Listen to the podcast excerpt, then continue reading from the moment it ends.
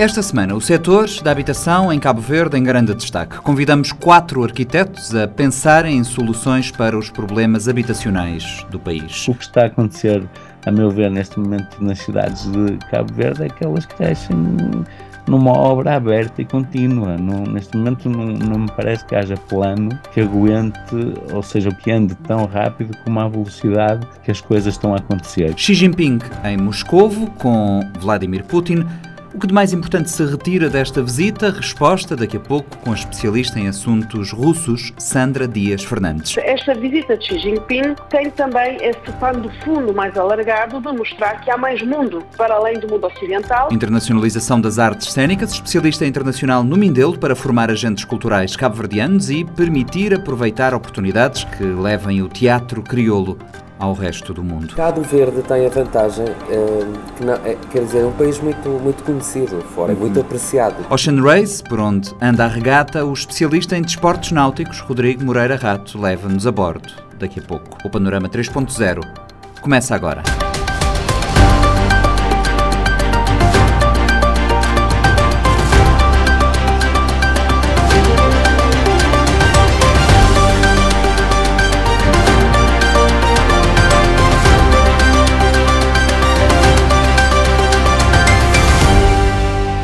Problema da habitação em Cabo Verde é antigo, mas tem estado na ordem do dia, por um lado devido à precariedade habitacional em que vivem muitas famílias e por outro devido aos eh, aumentos significativos dos preços de arrendamento das habitações, ou mesmo falta de casas para arrendar. Nesta edição do Panorama 3.0 ouvimos quatro arquitetos sobre o tema Arquitetos que apontam planeamento urbano para evitar a desfragmentação do território como uma das soluções, a par do envolvimento das eh, comunidades na procura de respostas, bem como a análise local de cada caso são passos que podem e devem ser dados. Lourdes Fortes. Déficit quantitativo, casas degradadas, construções precárias e clandestinas. Apesar dos projetos desenvolvidos por sucessivos governos, o país ainda não consegue garantir a todos os cidadãos o direito constitucional à habitação condigna. O problema é especialmente grave nas cidades, onde moram mais de 7 em cada 10 cabo-verdianos. O êxodo rural continua a ser uma realidade, com migração interna de quem procura melhores condições e perspectivas perspectivas de vida. O bastonário da Ordem dos Arquitetos, João Amado, aponta para a necessidade de se avaliarem as respostas que têm sido dadas para que a partir daí sejam traçadas soluções eficazes. Às vezes tem mesmo ausência de políticas nesse setor da, habitação, eh, para além de eh, algumas iniciativas desajustadas. Por exemplo, eh, nós vemos muitas vezes iniciativas de produção de, de habitação em copropriedade, iniciativas uh, individuais ou de grupo de amigos e familiares, que permite baixar muito o, o preço da, da construção e, e, isso existe também em, em, vários outros países. Mas não há uma iniciativa pública nesse sentido. Eh, produzimos a cidade de maneira muito uh, individual e cada proprietário é proprietário de um, de um, terreno, de um único terreno. Isso, isso quase já não existe na, nas cidades, nos países desenvolvidos. Uh, a habitação no, no, meio urbano, estou a falar do meio urbano, os países desenvolvidos é quase na totalidade produção coletiva. E, e isso pode fazer parte de políticas para além da, da, da, de políticas subsídio social que é necessário para a franja da população que não tem postos. Até 2030, as necessidades habitacionais do país são fixadas em cerca de 26 mil casas, números que constam do já muito debatido perfil do setor da habitação, estudo de 2019 elaborado sob tutela do Ministério das Infraestruturas, Ordenamento do Território e Habitação. O arquiteto César Freitas nota que, para ter oferta à altura da procura, a habitação não pode ser tratada à margem do ordenamento do território. E efetivamente é um desafio grande, não só para Cabo Verde, mas para muitos países. Uh, muitos deles já iniciaram mais cedo e têm um progresso mais rápido. Mas penso que uh, o primeiro aspecto é nós termos essa consciência que é necessário pegar deste setor da habitação e do ordenamento do território e levá-lo com uh, um nível de eficiência muito superior ao que nós temos feito até agora. Portanto, nós temos tido algum progresso neste sentido, mas também temos tido uh, retrocessos. Portanto, nós temos que perceber que nós não podemos continuar a, avançar por um lado e recuar no, no, outro lado, não é? César Freitas considera ser tempo de se passar da teoria à prática dos estudos às políticas. O diagnóstico, penso que está minimamente feito. Nós temos estudos que apontam para o conhecimento de, desta realidade de habitação, o perfil de habitação em Cabo o perfil de habitação em todos os municípios. Uh, no fundo, nós temos os dados suficientes para uh, desenvolvermos uma política diferente de, de, de, habitação. Isso, por um lado, do ponto de vista, digamos, macro. É? Agora, como uh, resolver o déficit é um trabalho de, de persistência. Portanto, eh, nós temos que alinhar, as no... definir as, uh, os, os, valores, os princípios, as soluções, criar os programas, planear uh, o território e ser criterioso na sua implementação, porque muitas vezes nós criamos documentos de análise muito interessantes, criamos soluções e depois pecamos na sua implementação. Uma das, um dos aspectos que eu penso que nós podemos, que pode contribuir significativamente, tem a ver com a nossa capacidade de implementar soluções. E as soluções portanto, vêm de, de, de, de, várias, de várias partes. Não é? Portanto, há, há vários atores que contribuem e que trabalham no, no território, na, na área da habitação. Uh, temos que alinhar no fundo, as melhores práticas, os melhores princípios. Nesse exercício de desenhar políticas que funcionem, a diversidade territorial, as especificidades de cada município e de cada ilha devem ser tidas em conta. É pelo menos essa a convicção da arquiteta e urbanista Cleice Soares. Para mim, qual é que é, que é a solução imediata na, na, na questão do déficit habitacional? É entender qual é que qual é que é a nossa realidade, né? Entender a realidade do país. Quando você entender a realidade do país, você tentar encontrar soluções que vão de encontro com a realidade. Nós sempre no, no aposta na autoconstrução. Então, por que não trazer a, a, a, a temática da autoconstrução como um, um, pilar central solução do déficit habitacional. Maneira não poder ajustar o sistema existente a essa solução que é de, de, de construção, pouco a pouco, moda não fazer. Não era normalmente, bota baba, bota bata juntar dinheiro, e maneira não poder ajustar nos sistemas bancários, nos sistemas de, de, de, por exemplo, de licenciamento, aquele tipologia lá. Na Brasília foi feito durante muitos anos Botei, botei sistemas de mutirão. Mutirão é onde é que a comunidade se junta para construir uh, casas de, de, vizinhos, né? Uma comunidade te propor ajudar a acompanhar a edificar seja, habitação. Então, soluções para mim nesse sentido é vou entender a realidade e a partir da realidade vou buscar soluções para, para, para a habitação. Nuno Flores, que integrou a equipa de outros bairros, projeto que permitiu uma intervenção profunda no bairro de Alto Bomba, no Mindelo, veio mais longe, apelando a que antes de mais se compreenda o fenómeno do crescimento urbano e se conheçam as periferias que crescem em torno das cidades.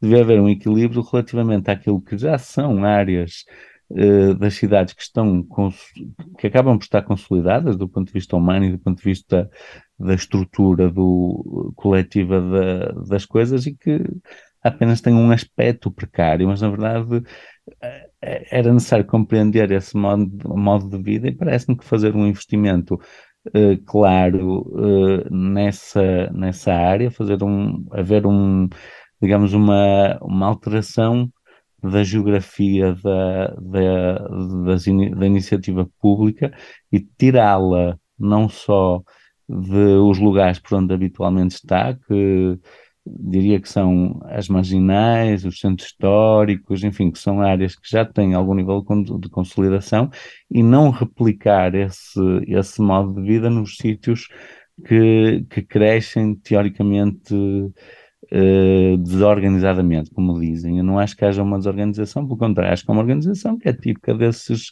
lugares e é preciso fazer uma, uma, um tipo de políticas que tenha atenção a como é que a vida acontece nesse lugar e perceber que o que está a acontecer, a meu ver, neste momento nas cidades de Cabo Verde é que elas crescem numa obra aberta e contínua. Neste momento não, não me parece que haja plano que aguente, ou seja, que ande tão rápido como a velocidade que as coisas estão a acontecer. Também César Freitas sublinha que a política habitacional não pode descurar aquilo que define como um upgrade territorial, preenchendo os vazios urbanos, criando uma lógica da continuidade da cidade.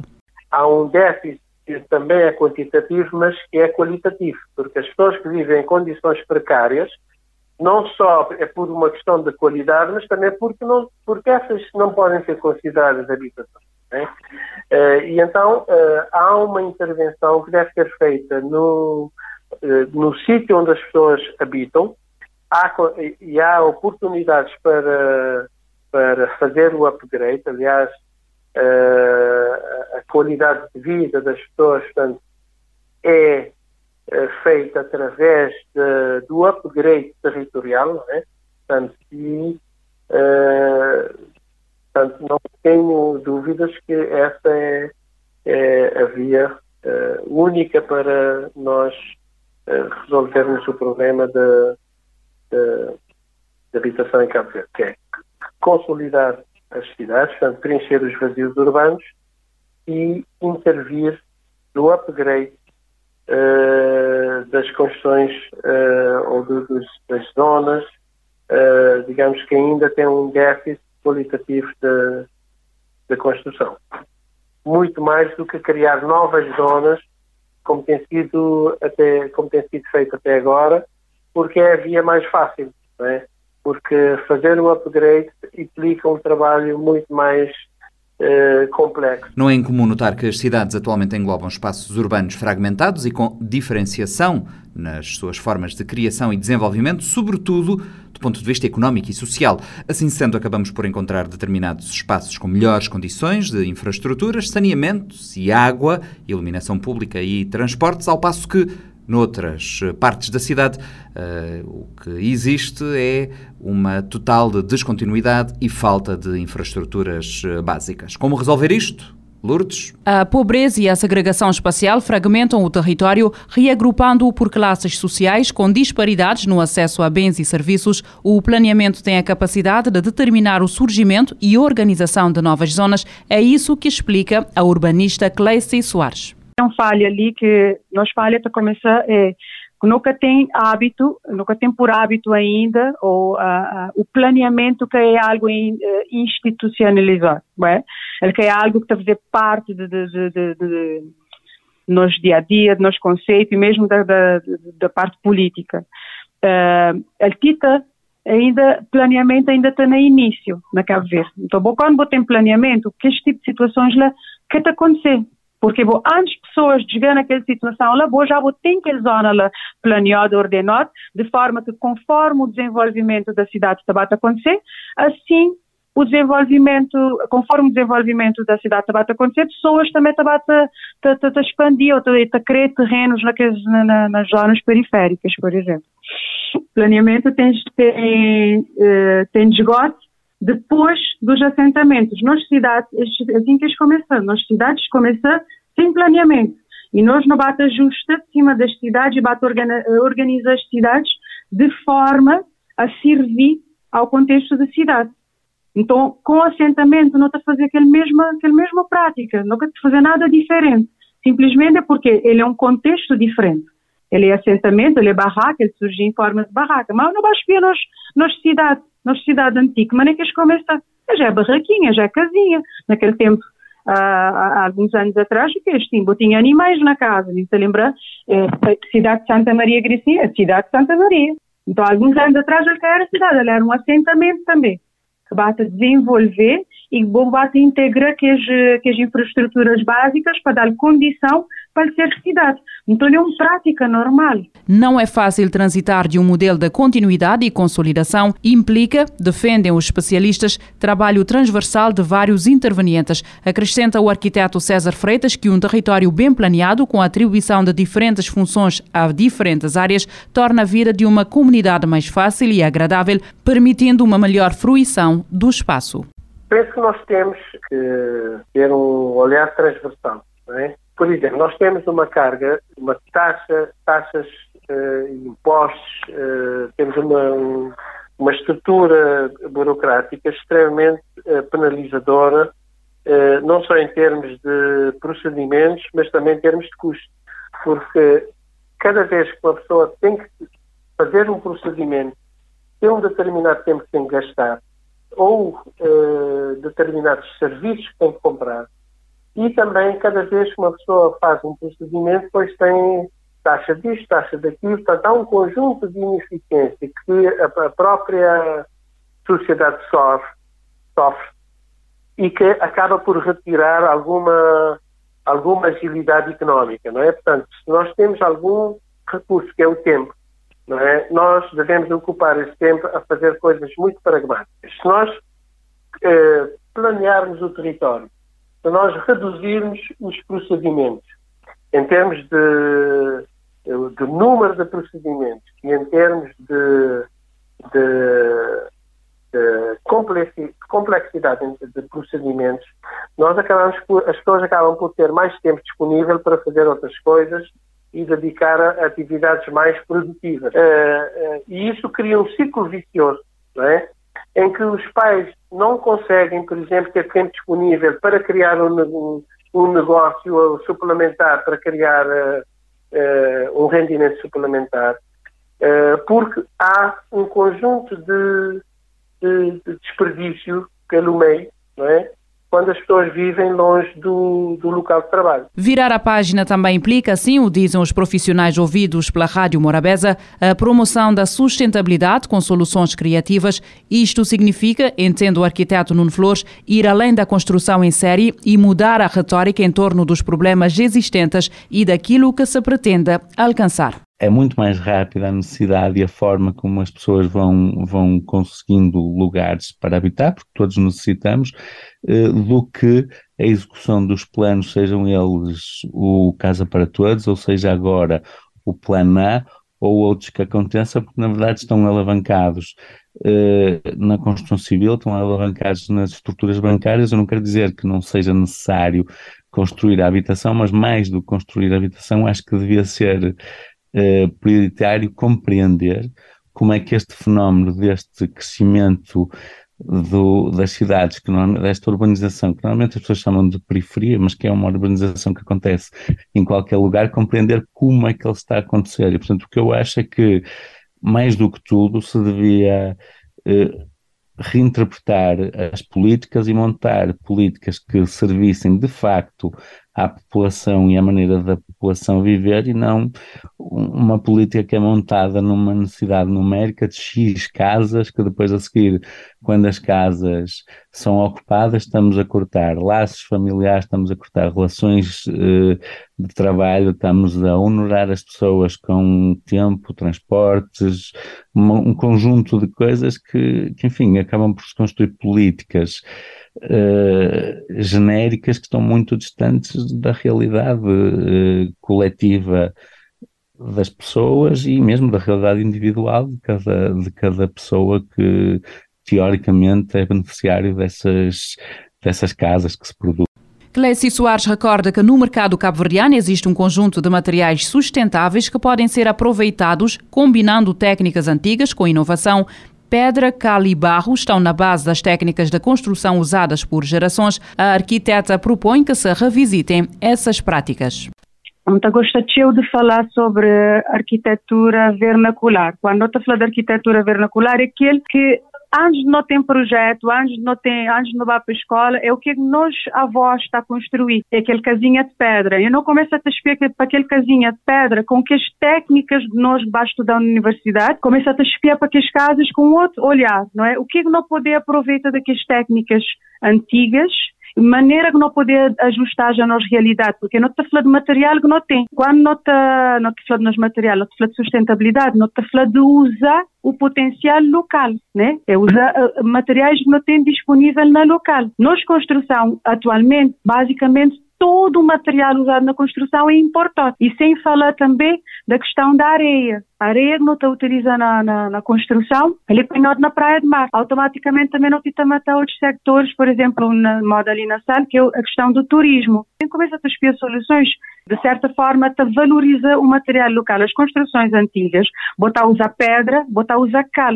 E botar os aborre. E nós não temos material ali no hotel, no hotel disponível e eles é sustentáveis. Outros caminhos, alternativos ou complementares, podem ser seguidos. O envolvimento dos beneficiários é um deles, conforme explica César Freitas há uns anos para cá que tem, que tem vindo a implementar o programa Casa para Todos, que deixou de ter esse nome, mas uh, uh, no fundo é habitação de interesse social. Houve, uh, foi, foram criadas várias unidades, essas unidades contribuíram para reduzir um pouco esse, esse déficit.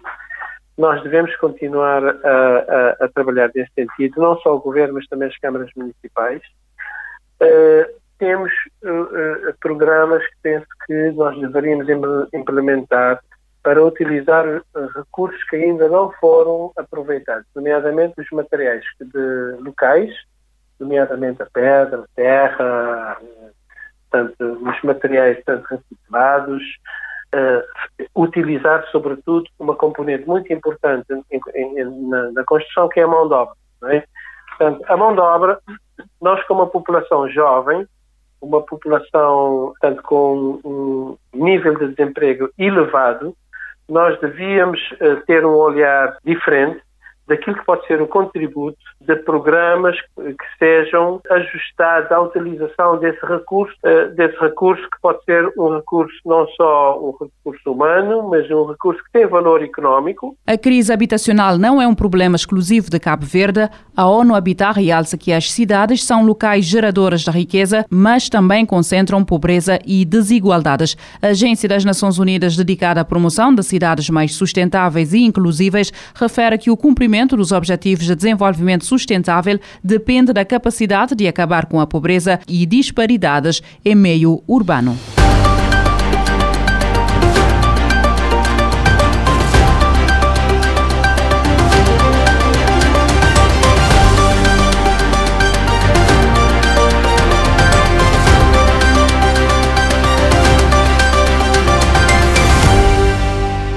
Presidente chinês Xi Jinping realizou esta semana uma visita à Rússia que teve como objetivo dar um novo impulso às relações bilaterais. Putin e Xi chegaram a uma série de consensos sobre a expansão da cooperação bilateral, reafirmando o seu compromisso de aderir ao multilateralismo. Isolado geopoliticamente pelo Ocidente, sancionado pelos americanos e europeus, pressionado na frente militar ucraniana, Vladimir Putin, chefe de Estado russo, conta mais do que nunca com o apoio do principal amigo o homólogo chinês. Palavras da especialista em assuntos russos, ela que faz parte da Universidade do Minho, Sandra Dias Fernandes. Entrevista à RFI, licenciada para a Rádio Morabeza. Esta visita mostra que eh, Putin não está de facto isolado. Há um isolamento por parte dos ocidentais, mas o mundo não é constituído apenas de ocidentais. E esta visita vem reforçar esta imagem de um planeta em que a Rússia, de facto, por parte dos ocidentais, ou seja, os americanos, os seus aliados eh, na Europa e fora da Europa,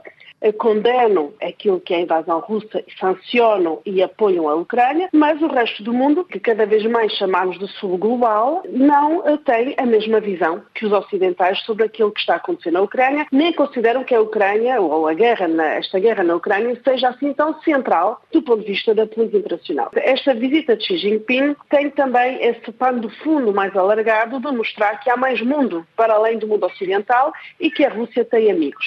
Aliás, o próprio presidente Putin uh, chamou o presidente Xi e o próprio presidente Xi intitulam-se de uh, melhores amigos. E é essa narrativa que nós estamos a ouvir e a observar agora nesta visita do presidente Xi a Moscovo. Estamos a assistir a um redesenhar de um novo paradigma geoestratégico? É a grande questão, porque, eh, como eu dizia, Xi Jinping apresenta-se como o melhor amigo do presidente Putin, mas tem reagido com moderação à guerra. Não é? Nós temos visto abstenções da China e votações das Nações Unidas, apesar da China não condenar e não chamar a guerra na Ucrânia de guerra, uma crise, não é? o plano de paz que apresentou em final de fevereiro não é? fala de, de, um caminho para a saída da crise, não fala de guerra, mas apesar de tudo é uma reação com alguma moderação. Portanto, nós percebemos que a China tem procurado aqui uma conjugação de equilíbrios no sentido de apoiar o seu aliado russo, mas sem criar rupturas nem sanções para ela própria nesse apoio à Rússia. Portanto, a questão que coloca de, de mudança de paradigma geopolítico, penso que podemos vê-la de uma forma um bocadinho mais pragmática, no sentido de observar se a China vai sair dessa moderação. E é por isso que os holofotes estão colocados nesta visita, Lembrar que é a primeira visita do presidente chinês a Moscou desde que a guerra começou, é a primeira visita em quatro anos. E veremos no final dos três dias se a China vai sair da moderação que, apesar de tudo, tem adotado na forma de apoiar o seu eh, amigo russo. Nos círculos mais próximos do Kremlin, há esperanças de um acordo esta semana sobre a entrega de armas chinesas, potencialmente em troca da transferência de tecnologia nuclear russa de que Pequim precisa neste momento. A China está disposta a correr este risco de se expor a sanções ocidentais em caso de apoio ao aliado russo? O que é certo é que isso acontecer seria uma, uma alteração profunda é, do curso desta guerra e também a China passaria de um apoio tácito à invasão russa a um apoio explícito e teria aqui um nível de ambições completamente diferente daquele que tem tido até agora. Não creio que estejamos eh, enfim, muito próximos de observar essa alteração, que seria uma, uma alteração profunda, no entanto, é certo que temos aqui sinais a montante que nos podem fazer, mesmo assim, que seja uma possibilidade no fim desses três dias.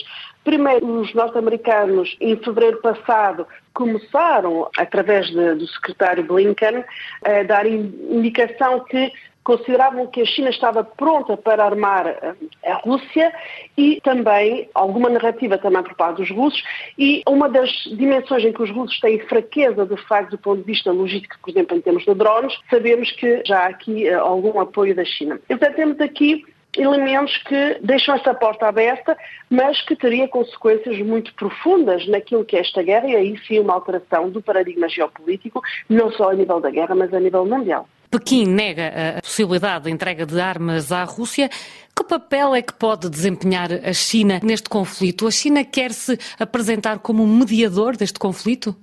A China, eh, de facto, eh, é a posição que, tem tomado, no entanto, ehm, tem sido muito criticada no sentido de ser difícil exercer um papel mediador, uma vez que é uma das partes interessadas, uma vez que tem ajudado a Rússia a contornar as sanções, por exemplo, nesta relação bilateral Rússia-China é fundamental, não é? No sentido de Moscou, não é? Componentes, como agora referiu, mas no sentido de Pequim, a gás e petróleo, na é? entrega de, de bens energéticos. A China como mediadora não é completamente credível, mas é, se, se ouvimos as reações dos próprios ucranianos, é um espaço que é deixado em aberto, ou seja, considera-se que a China é um ator que pode ajudar num determinado momento de negociação, de saída da fase bélica do conflito. Quando ouvimos o Presidente Zelensky percebemos, é? e aliás em reação ao plano de paz, que não é um plano de paz, mas foi assim intitulado, no sentido, a palavra é que é interessante, é um texto interessante.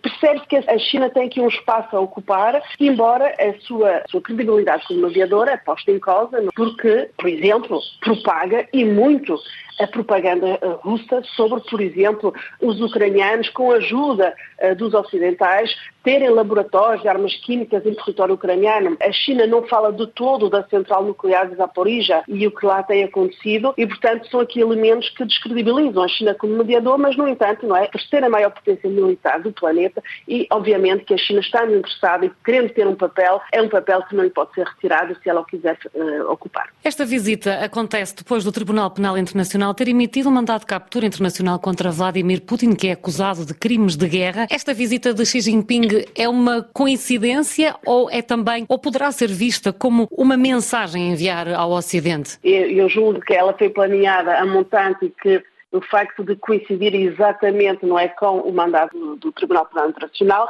mas o que é certo é que ela acontece nesse momento e, aliás, o próprio presidente Xi Jinping tem se posicionado sobre esse, o mandato de descredibilizar hum, a ideia dos dois pesos, duas medidas, um, Embora, obviamente, o que está a acontecer relativamente à identificação de crimes de guerra, que muito provavelmente vão ser levados a crimes contra a humanidade e, do meu ponto de vista, estamos a caminhar para uma coletânea de elementos que vão permitir constituir um caso de crime de genocídio, mais uma vez é uma guerra que, que mostra o rosto que tem, o rosto da Rússia nesta guerra e que torna cada vez mais difícil porventura também o papel da China no sentido de se colocar demasiadamente ao lado do presidente Putin.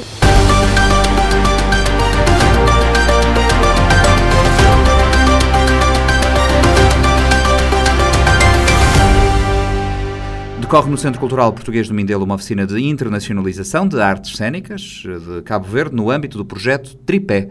A oficina é ministrada por Alejandro dos Santos. Fala-me um bocadinho, desde logo em linhas gerais, este, este projeto, como é, como é que tu chegas a, até São Vicente ao Mindelo e ao Centro Cultural Português e depois já vamos falar sobre as questões que o teu projeto trata, nomeadamente a questão da, da internacionalização de, das artes cênicas uh, cabo-verdianas. Mas primeiro explica-me como é que tu chegas até cá.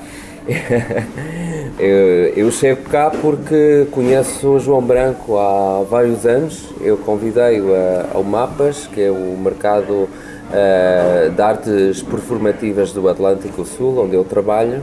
Eu sou responsável pelas relações com a África, então convidei o, o João pelo, pelo, percurso que ele tem, também porque o Mindelac é um festival de, de referência no continente e depois é, também ao nível internacional e depois coincidi com o João em vários eventos também, na Costa de Marfim, depois convidei um evento, a um congresso que teve lugar em Barcelona ano passado.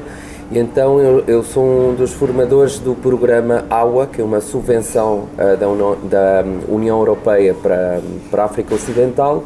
Uh, e então falei com o João e ele disse que dentro do, do digamos, do contexto e do, do quadro do, do projeto Tripé, esta formação era bastante pertinente. O que está em causa aqui é capacitar os agentes uh, culturais, nomeadamente agentes teatrais uhum. cabo-verdianos, para que possam internacionalizar os seus projetos de, de teatro. Exatamente.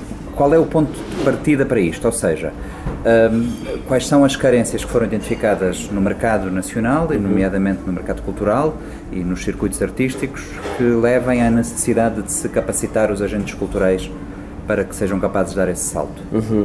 O, primeiro, o primeiro de tudo é, é fazer, o, como eu digo em, durante as aulas, é fazer um diagnóstico uhum. do que é, cada artista faz, do que é, é da identidade de, de cada um e, e depois também do, do, do, material, que isso é uma questão crucial neste momento uh, e que aqui falta imenso, uh, que é o material para poder mostrar o que eu faço, porque um programador não tem a, a capacidade de, de, estar em todo o continente, uhum. de estar em todo o mundo e, portanto, agora, graças à tecnologia, conseguimos uh, gravar, registar uh, o que fazemos e transmiti-lo uh, em todo o mundo. E é uma coisa que, que para mim é bastante surpreendente porque, porque é a base de tudo e, e já me aconteceu muitas vezes de tentar programar coisas, né, uh, peças, trabalhos de, de, Cabo Verde e não consegui porque faltava esse material. Né? E,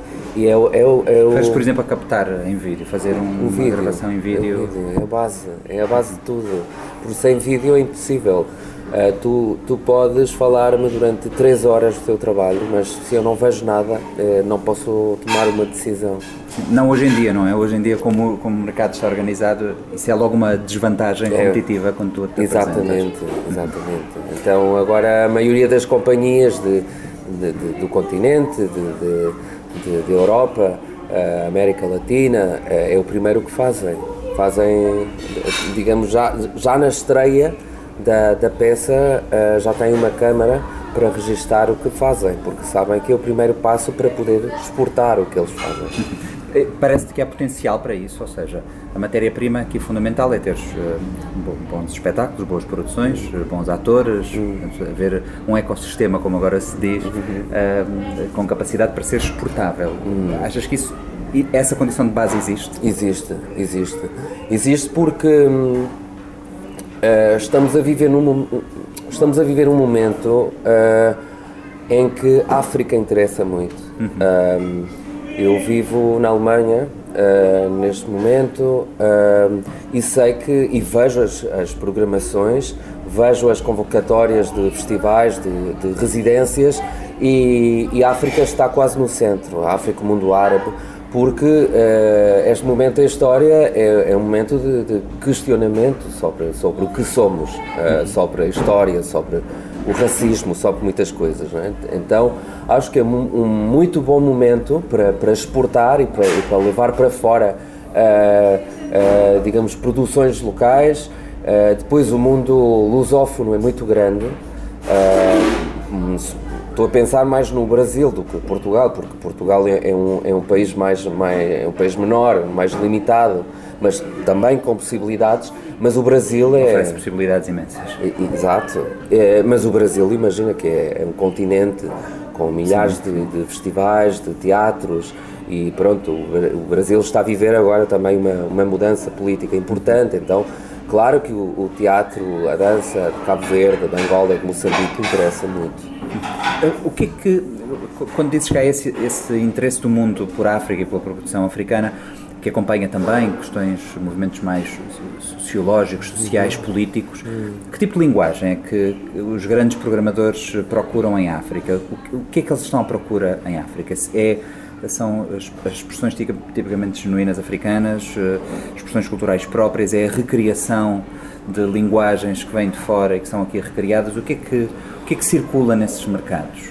Olha, eu, eu acho que a maioria dos programadores sérios que eu conheço procuram o que está a ser feito aqui. Não procuram uma imagem tribal, não estereotipada, nada, não é? nada. Não, quer, quer dizer, alguns sim, eu não posso falar no geral porque é um mundo muito grande, mas, mas o programador de, de um festival sério, contemporâneo, de referência, procura o que, o que está a ser feito agora.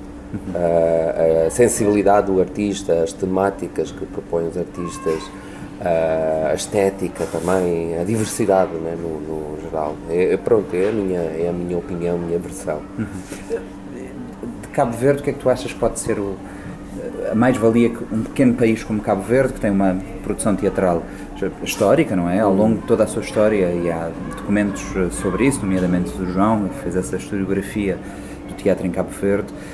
O que é que um pequeno país como Cabo Verde pode ter de aliciante para programador de um grande festival de, e quando tem que competir eventualmente com outros eh, mercados africanos eh, mais consolidados, maiores, eventualmente com outras condições para os seus artistas trabalharem e produzirem?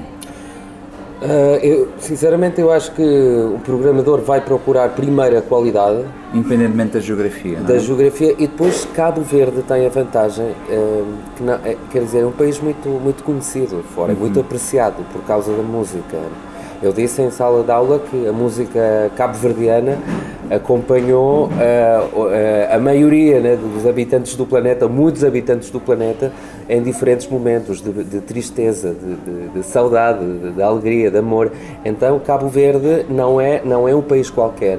Há uma marca, mas é, é preciso ir, ir além da música e eh, começar a exportar o teatro, a dança, o circo, se houver uh, enfim, as artes performativas, mas, mas não acho que um, que um programador procure uh, um país em concreto, é mais a, a, qualidade. Só que Cabo Verde tem essa vantagem, né, como disse, é, a minha, é o meu ponto de vista.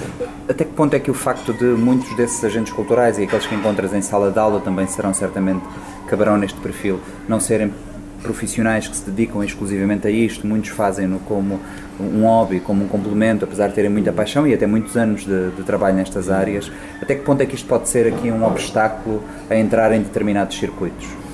É o obstáculo de, de, da maioria dos artistas africanos. É muito complicado que uma pessoa possa, sobretudo nos inícios, e tenho, digamos, o grupo que tenho é bastante, é bastante novo, Uh, e é, é, complicado que uma pessoa possa, uh, no início da carreira, dedicar-se só uh, à, à, cultura. Então conheço muitos casos de, de artistas que são grandes bailarinos, mas um, ao mesmo tempo trabalham numa ONG, trabalham para a uhum. Cruz Vermelha, etc. claro que isto é um processo, isso é, é e temos que comer, mas aos poucos, se for um bom, um bom artista e se, e se souber como dirigir a minha carreira, talvez daqui a uns anos possa dedicar-me só a isto, mas para isso é, é, preciso muito trabalho, muito trabalho, uma grande rede de, de contactos. Né? E aqui a internacionalização também pode facilitar este processo, é? Exatamente. É? Perante um mercado pequeno, hum. as portas do mundo podem Exatamente. facilitar essa, essa lógica. Hum. O que, é que, que, tipo de feedback é que tens recebido dos, dos teus alunos? Que tipo de preocupações é que eles te têm levado? Que tipo de dúvidas é que eles têm, têm colocado? Uh, por enquanto, o feedback está a ser muito bom, mas uh, está a ser muito sincero. Um, e o primeiro de tudo que, que fizemos no, no curso foi, foi, falar, foi falar sobre as dificuldades, as barreiras, os impedimentos que, que os artistas uh, locais têm para ir, para ir o estrangeiro E, e, claro, há um impedimento muito grande que é a questão dos vistos, né, que está, está, é, uma, é, uma, é uma questão realmente preocupante em todo o continente, porque eu organizo vários eventos com artistas uh, africanos e, e, e, está a ser cada vez mais complicado conseguir os, os vistos, né, o, que é, o que é muito difícil. Mas aí o que eu sempre digo é que é preciso fazer um trabalho de lobby com as embaixadas, mas também com o governo. Eu acho que o governo tem, tem uma, o Ministério da Cultura tem uma responsabilidade nesse sentido, porque houve experiências anteriores para facilitar, eh, digamos, as, as viagens do, dos artistas, mas também há países que, que fazem vistos uh, artistas mais internacionais ou que vão mais ao estrangeiro, nomeadamente a Mauritânia, a Burkina Faso também tem isso.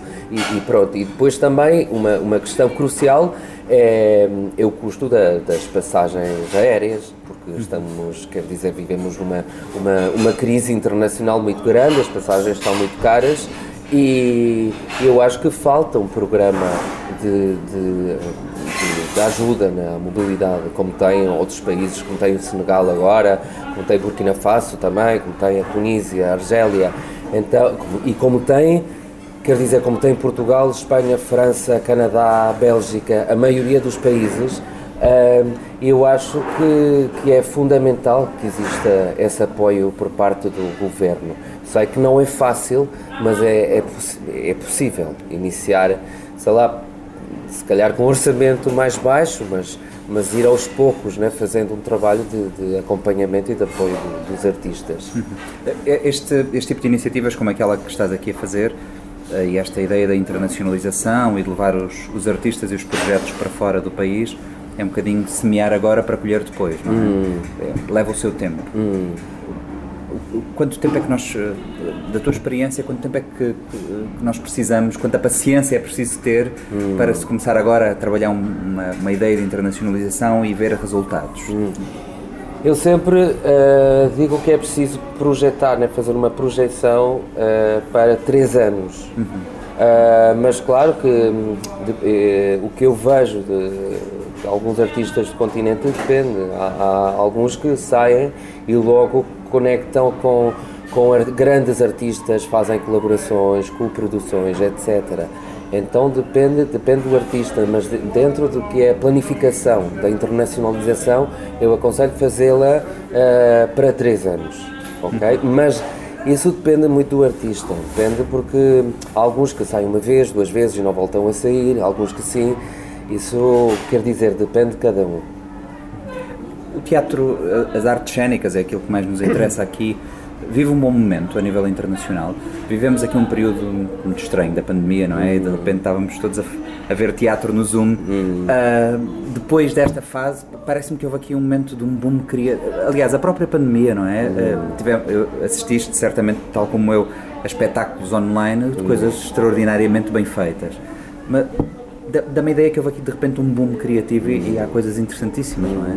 Como é que tu avalias este momento de termos de programação cultural uh, e programação teatral em, em, concreto? E eu acho que sim, que já, volvemos, já voltamos à, à realidade, né? tipo ao normal, à normalidade que houve um tempo aí de, de, sim, de teatro online, que no início era muito interessante e depois virou já muito estava, chato. Sim, é tudo igual, sim.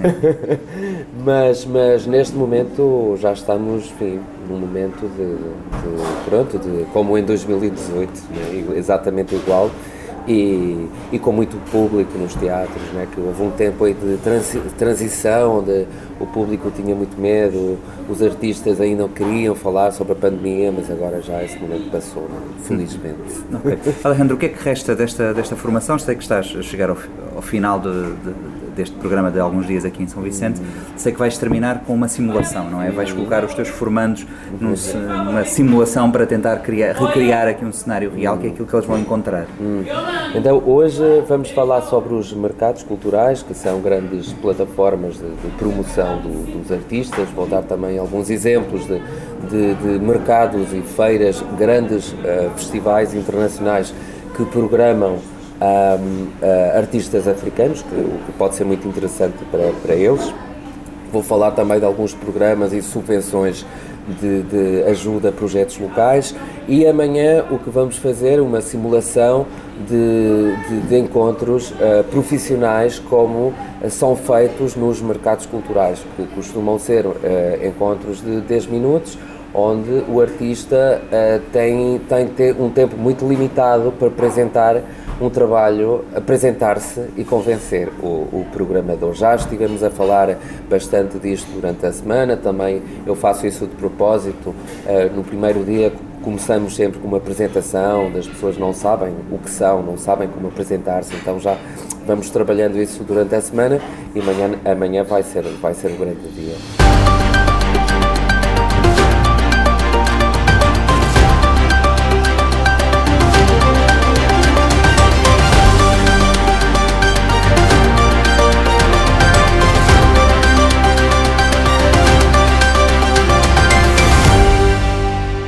A regata Ocean Race continua a trajetória até Itajaí, no Brasil, para a terceira etapa da regata, que saiu da cidade do Cabo no dia 26 de fevereiro, há um mês. A frota já passou o Ponto Nemo, lugar mais remoto e isolado do oceano. Rodrigo Moreira Rato, comentador eh, morabeza para Ocean Race, especialista em desportos náuticos, explica que os últimos 10 dias foram de ventos fracos, o que permitiu à tripulação eh, de cada um dos veleiros descansar e fazer alguma manutenção nos barcos, até porque os próximos dias vão ser duros. Entrevista de Fredson Rocha. Eu acho que, que esta etapa, esta mítica etapa, está-se eh, a, a, a, revelar dentro daquilo que esperávamos, que é, é, realmente de uma imprevisibilidade enorme. Porque o, o, Índico e o Pacífico eh, realmente são, têm características diferentes, não tão previsíveis como, como nós estamos habituados aqui no Atlântico, e funcionam eh, às vezes como uma montanha russa.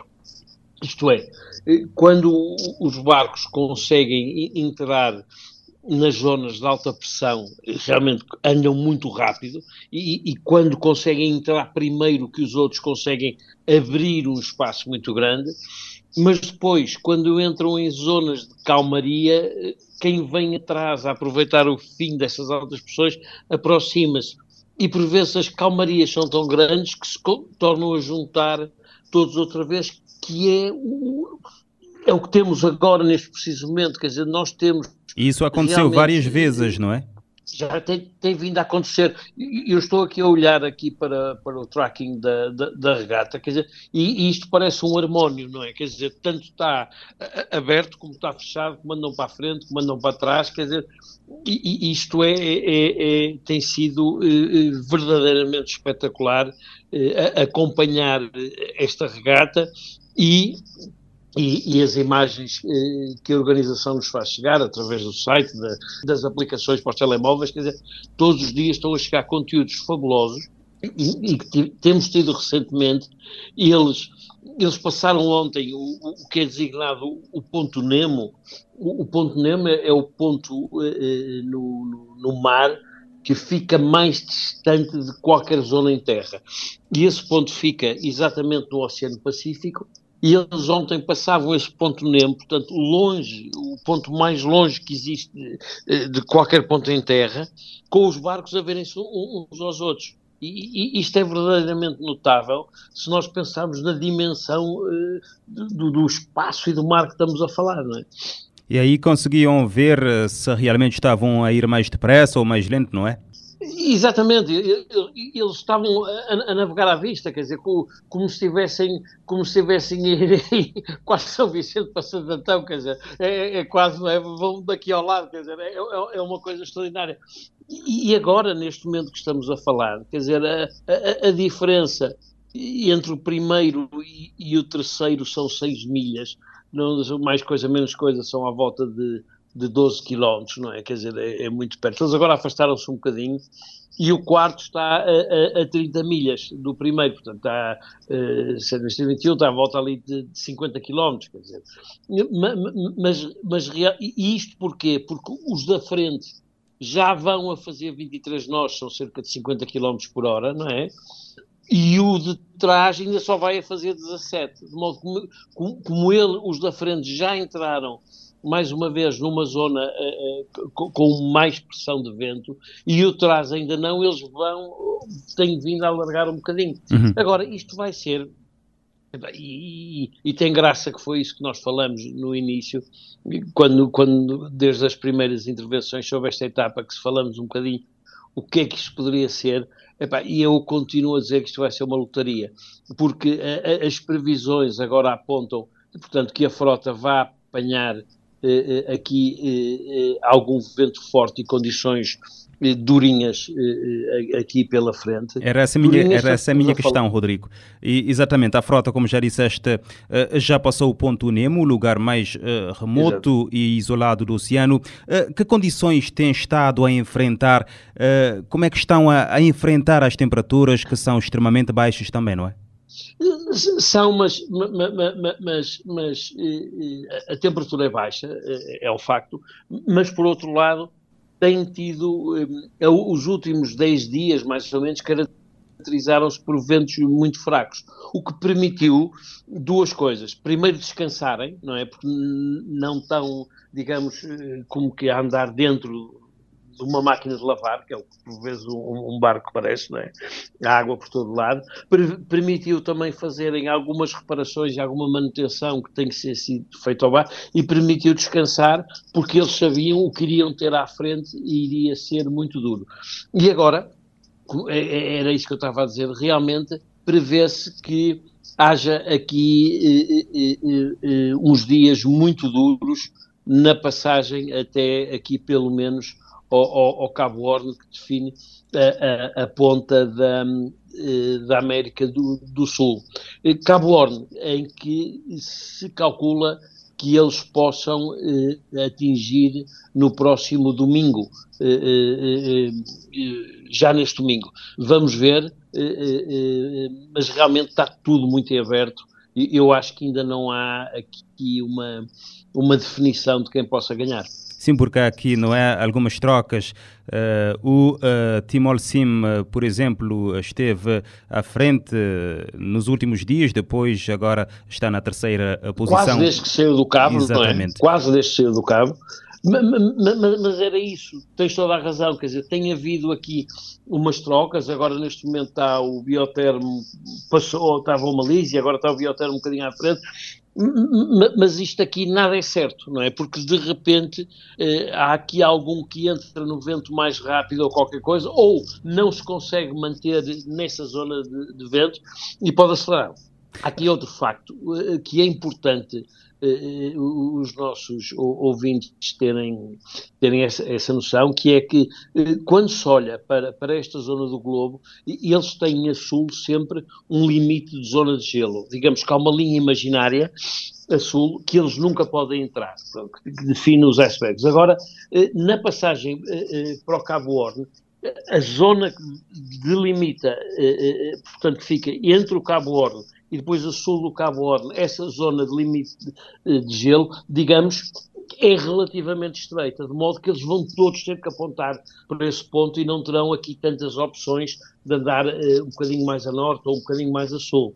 Rodrigo, está previsto algum mau tempo nos próximos previsto, dias, no fim está, de semana, por exemplo? Está, está previsto ventos na casa dos 50, 60 km por hora, e isto significa uh, mar uh, também uh, muito grande, portanto, vaga, vaga muito grande, se calhar com 5, 6, 7 metros, de modo que vai, vamos ter dias aqui muito duros e, e, mais uma vez vamos ver como é que o material uh, uh, resiste a mais esta, esta vou-lhe chamar, carga de pancada que os barcos vão apanhar. Quer dizer, porque se nós pensarmos, já levam muitas milhas, eles neste momento estão a cerca de 3.400 milhas do final, já passaram por muito, mas ainda vão ter muito para andar. E o ponto ideal, não é? Tendo em conta do, o que já disseste, o mau tempo que devem uh, enfrentar, o ponto ideal será encontrar o vento máximo uh, com o estado do mar relativamente ameno, não é? É, essa, é, essa é a grande é a grande gestão que eles têm que fazer, quer dizer, é, é tentar, eh, no fundo, e, e, repara, quando, por exemplo, o, o Alcim PRB ia muito à frente, ele pôs pôde de alguma forma não puxar tanto pelo barco porque tinha uma vantagem muito grande e, e portanto e quem ia atrás a tentar apanhá-lo teve que puxar mais. Agora aqui com eles tão empatados não há aqui muito espaço também para essa tática, quer dizer, não é? Porque eles sabem que se ficarem para trás agora, depois pode ser irrecuperável, porque eles neste momento estão a navegar eh, com o vento de popa ou, ou, ou, de trás, eh, ou puramente, portanto, ou da parte de trás do barco, ou vindo da parte de trás, lateral de trás. E eles, quando rodarem o Cabo Horn e começarem a, a, a subir aqui a, a costa do, do, da, da, Argentina e do Chile, por aí acima, não é? Até ao Brasil, o, o, o vento logo no início será de proa de modo que eh, eh, não vai ser tão fácil recuperar eh, eh, distância caso eh, a percam agora. De modo que eu penso que eh, o que eu prevejo é que, atendendo à proximidade dos barcos, eles não vão ter muita hipótese de, de fazer isso que tu dizes, que era interessante, que era procurar, digamos, um caminho das pedras fazendo aqui uma analogia, para atravessar, digamos, este charco e, se molharem menos. Eu acho que aqui vai ser prego a fundo e, e, porque ninguém vai querer ficar para trás. Rodrigo, quando é que a regate deve chegar a Itajaí? Há uma data provável, não é? Que é um de abril, mas achas que deve-se cumprir? É sim, eu, eu, eu vou partilhar alguma informação eh, que não é pública convosco, que é, por exemplo, neste momento a equipa de fotógrafos eh, que teve aí eh, em, em, em, em São Vicente e, e, que vai agora para, para Itajaí, o, o português, eh, o, o, o João, e, e, neste caso não será o espanhol Jesus Renedo, mas será o espanhol Pedro Martínez que vão para, vai para Itajaí eh, com o João. Eh, e, eles andam aqui a ajustar mais ou menos o dia da viagem e ainda não a marcaram. Porque eles tentam sempre ir o, mais tarde possível para não ter que ficar lá muitos dias, não é? Mas mas neste momento ainda não marcaram, de modo que eu acho que deve, deve bater aí, eh, talvez um de abril, talvez um bocadinho mais tarde, mas eu acho que, que deve ser por aí, porque eh, neste momento o que se espera é, é, é que eles eh, domingo à tarde passem o Cabo Horn e, e, realmente essa janela de 1 de Abril, 1, 2 de Abril, eh, possa, possa ser o dia que eles cheguem eh, a Itajaí, no Brasil. Eu posso vos dizer também que falei com, com, com os amigos que, que, estão a organizar, excelentes pessoas eh, eh, a Itajaí, e a expectativa é muito alta, e, e, uma das coisas que eles me perguntaram foi, eh, com carinho, foi, Rodrigo, eh, Cabo Verde eh, foi uma festa como aqui no Brasil, diz foi. Cabo Verde eh, e, e, realmente Itajaí eh, eh, são cidades que fazem disto uma festa. E quando digo uma festa, é uma festa em todos os sentidos. As pessoas cantam, dançam, convivem, ouvem música, é realmente uma festa. E, e esta paragem de Itajaí no sul do Brasil vai ter muitas semelhanças com a festa que que houve eh, aí em Cabo Verde. É uma paragem com os eh, quatro IMOCA, Rodrigo, porque sabemos que um, um teve que voltar para trás e salta esta etapa e vai direto para Itajaí, não é?